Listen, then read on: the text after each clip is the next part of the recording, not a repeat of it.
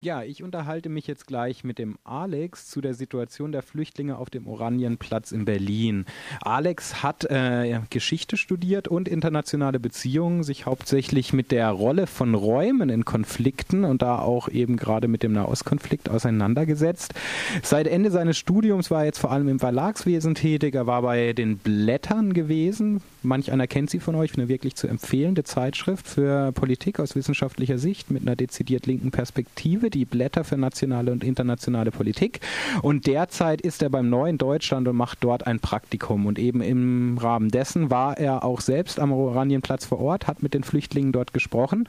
Und äh, ja, darum wird es nun gehen zu dem Thema selbst für die, die vielleicht da noch nicht so Bescheid wissen. Und zwar im Oktober 2012, von einem guten Jahr, also machten sich 70 Asylbewerber und rund 100 Unterstützer auf in die Hauptstadt nach Berlin von Würzburg aus in Bayern. Sie wollten in einer Zeltstadt, nämlich auf dem Oranienplatz, so lange protestieren, bis, bis Lager- und Residenzpflicht sowie die Abschiebepraxis abgeschafft sind.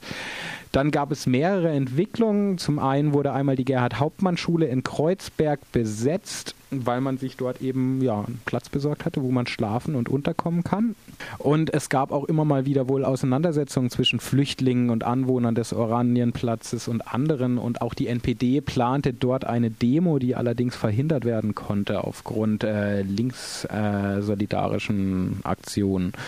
Ja, und seit dem November wurde eben jetzt am 25. November wurde den Menschen, den Flüchtlingen versprochen, dass sie in ein ehemaliges Seniorenheim der Caritas einziehen konnten, was jetzt wohl auch vor wenigen Tagen geschehen ist. Ja, und die Bezirksbürgermeisterin von Berlin-Kreuzberg und Friedrichshain verkauft das Ganze natürlich auch als Erfolg. Aber bevor wir auf Sie und die Politik an sich zu sprechen kommen und wie Sie mit diesem Problem umgehen, frage ich dich erstmal, Alex, ja, ist es passiert? Sind die, ist die Gruppe der Flüchtlinge nun in dieses ehemalige Seniorenheim der Caritas eingezogen in Wedding? Sonntagmittag sind dann die ersten Flüchtlinge da hingezogen.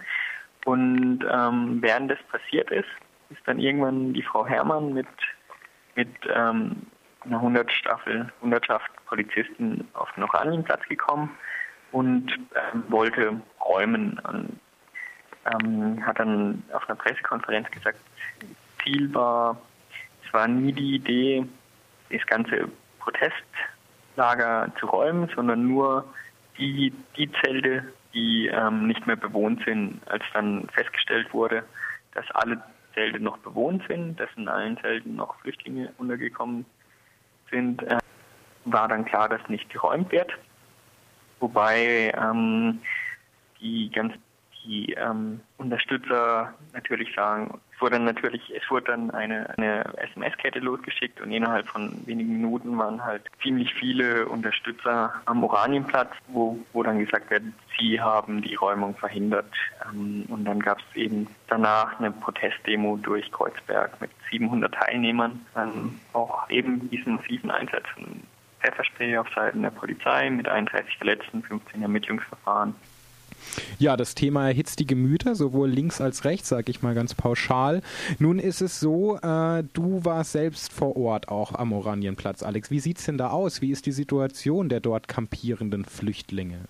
Die Zelte sind einfach große 20-Mann-Zelte, die dann halt mit Teppichen und Vorhängen abgedichtet werden. Ich war nicht drinnen, ich habe reingeguckt, aber es ist schon so, es wird, also auf den Winter bezogen, ist es ziemlich hart. Ja, und wer mal zu dieser Zeit in Berlin war, der weiß, wie da der Wind pfeift und was für Minustemperaturen erreicht werden können. Ich frage das ja auch aus einem ganz bestimmten Grunde heraus, nämlich was sind denn die konkreten Forderungen der Flüchtlinge? Weil man tut sich das auch nicht einfach so an. Flüchtlinge haben eben vier zentrale Forderungen. Das ist zum einen ein Verbot von Abschiebung, zum zweiten die Abschaffung äh, der Residenzpflicht, dann die Abschaffung der Lagerpflicht und als letztes das Recht haben, arbeiten um ihr eigenes Geld zu verdienen. Blickt man nun in die Kommentare zum Beispiel der Berliner Zeitung, dann wird da argumentiert, dass das Maximum erreicht sei. Die Flüchtlinge hätten nun eine warme und sichere Bleibe über den Winter und nun sei es an der Zeit, auch den rechtslosen Zustand am Oranienplatz wiederherzustellen. Was sagst du bezüglich solcher Kommentare von Journalisten, die wahrscheinlich daheim vor ihrem geheizten Kamin sitzen und sich solche Dinge einfallen lassen? Du hast dich ja vor Ort auch direkt mit ihnen unterhalten, also du maßt dir ja auch nicht an, wie zum Beispiel dieser Journalist auch in seinem Artikel, im Namen der Flüchtlinge zu sprechen, sondern wenn, dann sprichst du für sie, weil sie ja ganz oft eben keine Mikrofone vor der Nase haben. Daher erzähl doch mal hier uns im Süden, was, was, sind, was werden da für Positionen vertreten? In diesem Wohnhaus ist keiner dieser Forderungen ähm, bedient und, und, die Flüchtlinge sehen das halt als einen Versuch der Spaltung an, dass halt etwas gegeben wird, wo es ein bisschen angenehmer macht, aber dass dann halt sie ähm, aus dem Fokus der Öffentlichkeit geraten ähm, und so halt versteckt werden praktisch. Und sie wollen halt auf jeden Fall, der, für sie ist der Oranienplatz der zentrale Punkt, der in den Medien äh, sichtbar ist und über den sie halt am lautesten ähm, sich artikulieren können. Die Bürgermeisterin hat ja auch, bevor sie gewählt wurde, davon gesprochen, dass es sich da um politisches Mahnmal handelt. Ja. Und das hat ja jetzt auch ein gutes Jahr existiert und es übt sicherlich auch viel Druck aus, das weiter zu erhalten. Andererseits wird jetzt, ich sag mal, von den Mainstream-Medien her argumentiert, dass eben äh, ja es sich letztlich um einen kleinen Stadtbezirk handelt, der meinetwegen jetzt irgendwie vielleicht auch Land Berlin ergriffen hat, aber dass die Regelungen, die geändert werden müssten, auf europäischer Ebene zu treffen sind. Und ja, das, das, das, da kann man den klassischen Umgang der Regierenden mit den Protesten kann man ziemlich gut ähm, nachvollziehen. Also erstens zum Senat, vom Senat zum Bund und, und, wenn man dann weiterhin will, sagt man halt, es sind die europäischen Gesetze, die ähm, dafür für die Situation sorgen. Ähm, gleichzeitig ist ähm, als zweites werden halt die Forderungen sofort als unrealistisch ähm, erklärt und abgetan. Damit ist die Idee, dass das halt Maximalforderungen sein könnten, wird ignoriert und ähm, es wird einfach so dargestellt, als gäbe es überhaupt gar kein, keine Möglichkeiten zu verhandeln, weil ähm, die Forderungen eben viel zu hoch sind.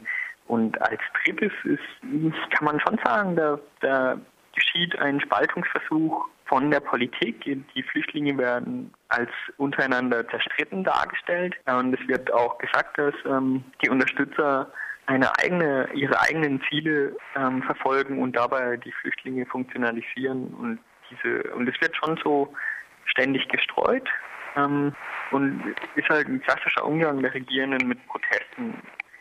Ähm, wobei ich da ganz klar sagen will, das, das Stressen, das betonen die Flüchtlinge immer selber, dass sie selber fähig sind, ihren eigenen, ihre eigenen Bedingungen und ihren, ihre eigene Politik zu formulieren und auch äh, den politischen Kampf selber zu organisieren. Und sie empfinden es als orientalistische und imperialistische Bevormundung, ähm, wenn man ihnen es abspricht, dass sie selber sich Gedanken darüber machen können, was für Bedingungen stellen wir auf, was für ähm, Formen des Protests wählen wir. Ähm, da sind sie immer in jeglichen Gespräch darauf ganz arg hingewiesen, dass sie selber selbstständig diesen diesen Weg gehen, dass sie selbstständig die Entscheidung treffen, wir wollen im, im Zelt bleiben, wir wollen dieses den Oranienplatz als Symbol besetzen. Und wir wollen uns nicht damit zufrieden geben, ähm, für diesen Winter bessere Lebensbedingungen zu haben. Ja, wenn wir uns nun mal den Diskurs anschauen, der so im letzten Jahr geführt worden ist oder im Laufe des vergangenen Jahres, eben über das Thema Protest der Flüchtlinge und Berliner Öffentlichkeit. Lässt sich da generell was zu sagen? Was sind die Themen, die daran abarbeitend behandelt wurden und auch somit eine breite Öffentlichkeit gefunden haben?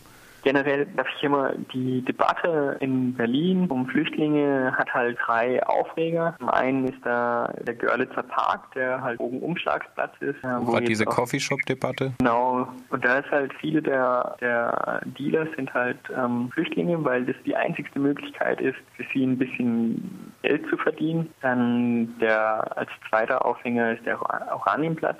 Hm, als Symbol des Schultestes. Und dann der dritte Aufhänger ist die Gerhard Hauptmann Schule in Kreuzberg, die eben von den ähm, Flüchtlingen letzten Herbst wurde. Der Bezirk und, und auch der Senat in gewissen Teil verschließt halt die Augen, aber verpasst damit halt die Chance, den Asylprotest bundesweit Aufmerksamkeit zu geben und dann halt auch auf die Verantwortung Deutschlands und, und der EU mit ihrer und auf ein Augenmerk auf die Abschottungspolitik der EU zu werfen und den Fokus darauf zu legen. Es ist aber generell halt. Ja, ein Schelm, wer dabei Böses denkt und sich da nicht fragt, ob das nicht vielleicht auch ein bisschen mit der Bundespolitik so besprochen ist. Frau Herrmann sagt ja, sie unterstützt die vier Forderungen der Flüchtlinge komplett. Sie, der einzigste Unterschied, den sie hat, sie, sie stellt sich halt eine andere Form des Protestes vor. Sie möchte lädt die Flüchtlinge immer, sie lädt die Flüchtlinge zu Gesprächen ein, möchte darüber diskutieren, wie kann dieser Protest weitergetragen werden,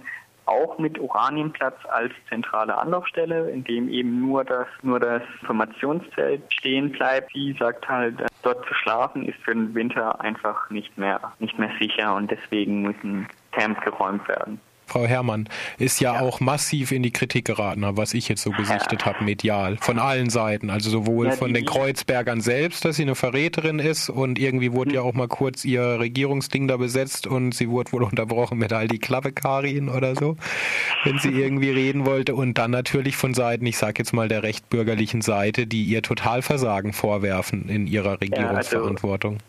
Also, der Innensenator der CDU, der macht natürlich Druck von oben, dann kriegt sie Druck von den Flüchtlingen, Druck von der eigenen grünen Basis, die jetzt auf einem, am Samstag auf einem Landesdelegiertenkonferenz eine Resolution ähm, zu Lampedusa verabschiedet hat, indem sie halt auch die Abschaffung der Residenzpflicht, des Asylbewerberleistungsgesetzes und des äh, Arbeitsverbotes fordern. Also Frau Herrmann ist in sicherlich keiner einfachen Situation. Ähm, sie sagt auch, Kreuzberg räumt nicht, ähm, stellt sich so hinter die Flüchtlinge und möchte halt, sie möchte den, ähm, sie möchte das Lager im Konsens geräumt bekommen. Und sie sagt aber auch, bis zum 16. Dezember kann, kann Kreuzberg schützen, kann die schützende Hand darüber legen. Ab danach ist es in der Hand vom von Henkel. Ab wann? Ab dem 16. Dezember. 16. Dezember, ja. Weil dann ja. er die Gewalt an sich zieht, die Verfügungsgewalt. Dann wird er seine bezirksrechtlichen Maßnahmen beantragen. Und dann ist es typisch politische Hierarchie, er steht drüber und kann eben in Berlin durchregieren. Das wird man sehen, was sie dann noch machen kann. Es ist natürlich auch so, dass das ähm, Flüchtlingslager über so eine riesige Zahl an Unterstützer haben, dass die eben, wie gesagt, auf, auf kurz kurzfristig auf ähm, 700 Leute äh, mobilisieren kann. Langfristig können die deutlich mehr Menschen auch mobilisieren, dass ähm, auch eine gewaltsame Räumung nicht einfach werden wird die CDU, ganz ungewohnt von ihr, äh, plant die Räumung. Äh, welchen, um genau zu sein, welchen verwaltungsrechtlichen Grund führt sie denn an, der eine Räumung absolut notwendig erscheinen lässt? Die CDU argumentiert, dass es ein Verstoß gegen das Grünanlagengesetz ist, ähm, deswegen, weswegen sie räumen wollen. Ja, es ist natürlich, es ist natürlich ein öffentlicher Platz und es ist ein, ein öffentliches Symbol. Wer die der die Asylpolitik des Landes und Europas für richtig hält, der sich natürlich da angegriffen von oder zumindest auf die Nase gestupst und, oder den Kopf gestoßen. und ansonsten für die, die Probleme mit dieser Asylpolitik haben, sie ist natürlich ganz klar ein europaweit sichtbares Symbol des Widerstandes und des Protestes. Ja, und dieses global oder zumindest europaweit öffentliche Symbol des Widerstandes das zu unterstützen gilt es auf jeden Fall auch in Berlin, wer da gerade vor Ort ist oder vielleicht auch in Berlin zuhört. Und zwar am 13. Dezember hat der Alex mir gerade noch per SMS mitgeteilt, findet eine Antifa-Demo statt mit dem Ziel am Oranienplatz. Am 18. Dezember gibt es eine Demo in Hamburg zu Lampedusa und dem Bleiberecht der Flüchtlinge. Ja, äh, und dazu fällt mir gerade noch spontan ein, am 12. 12. glaube ich, auf jeden Fall nicht diesen Samstag, sondern den kommende Woche ist eine freie äh, Sicherheit statt Freiheit Freiheit statt Sicherheit Demo, so rum. Da kommt man ja immer in Verwirrung mit diesen ganzen Schlagwörtern. Ja, und es geht äh, gegen die Abschottung Europas, die Aufrüstung der Grenzen. Da ein sich all diese Themen, geht hin und unterstützt dieses Anliegen und den Menschen dahinter. Seid solidarisch.